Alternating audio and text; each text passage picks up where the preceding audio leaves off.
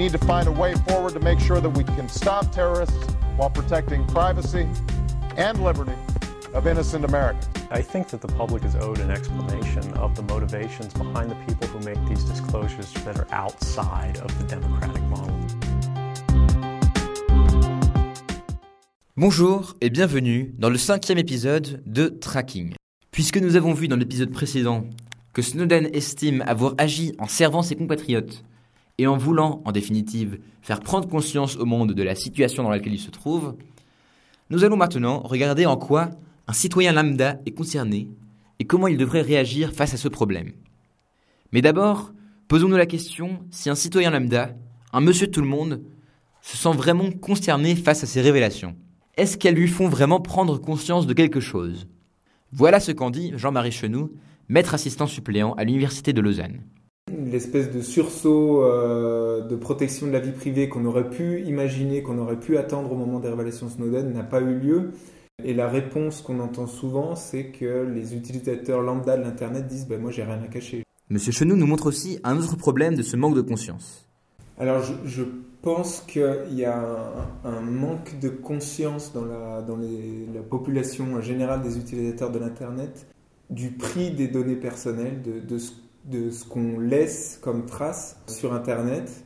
Pas seulement pour, pour le fait qu'on peut avoir envie de cacher certaines choses ou, avoir une vie, euh, une vie euh, privée euh, qui reste privée euh, aux yeux des, différents gouvernements qui peuvent être intéressés à savoir ce qui se passe sur, euh, dans les communications.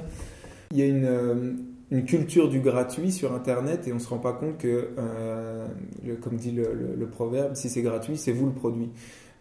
Si Gmail est gratuit comme service d'email, si euh, YouTube est gratuit. Si tous ces services sont mis gratuitement à la disposition des utilisateurs, c'est que l'utilisateur paye en échange en, laissant ses données personnelles, en, laissant ses, habitudes de quel site il va consulter, quand, combien de temps, euh, où est-ce qu'il va cliquer, euh, de manière qui va beaucoup plus loin que ce que qu'on imagine si on, ne s'intéresse pas à la question.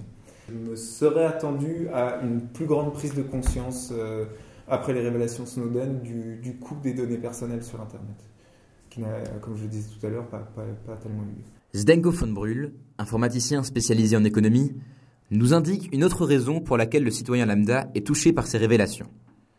Selon lui, savoir que l'on est surveillé a une influence sur l'attitude des gens et montre cela avec un exemple personnel. Je pense que nous, les hommes, nous nous comportons différemment lorsque nous sommes observés. On ne se comporte plus aussi librement. Moi, personnellement, ai une fois utilisé des feuilles de triche lors d'un test quand j'étais encore à l'école. Et dans cette situation, je me suis comporté différemment. J'avais peur d'être attrapé. J'ai peur que, si tous les citoyens sont surveillés, tout est surveillé. Je crains que nous ne vivions alors davantage dans la peur que dans la liberté. Et je ne pense pas que cela soit une vie que nous voulions vivre.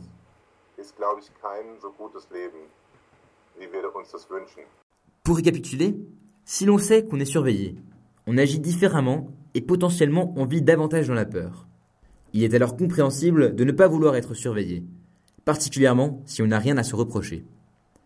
Si la NSA cache cette surveillance, c'est aussi parce que, si les gens étaient au courant, ils ne seraient peut-être pas d'accord. Quant aux manières de réagir, de prendre part au débat, il y a d'abord les traditionnels, les articles de journaux et les manifestations. Manifestations qui ont d'ailleurs eu lieu un peu partout sur le globe, encouragées par exemple par le groupe de hackers Anonymous.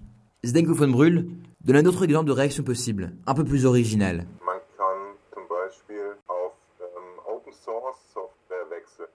On peut par exemple utiliser des logiciels open source, comme Linux, et dans son temps libre, lire le code source de cette software, puisqu'il est libre d'accès, et s'impliquer pour que celui-ci s'améliore, que par exemple des failles dans la sécurité sont colmatées. Par ce procédé, on peut participer à ce que la software devienne lentement meilleure. Dans le prochain épisode, nous ne nous occuperons plus des différentes opinions, mais nous nous intéresserons plutôt au genre de personnes qui prennent position dans ce débat. Sur ce, je vous dis au revoir et à bientôt sur Tracking.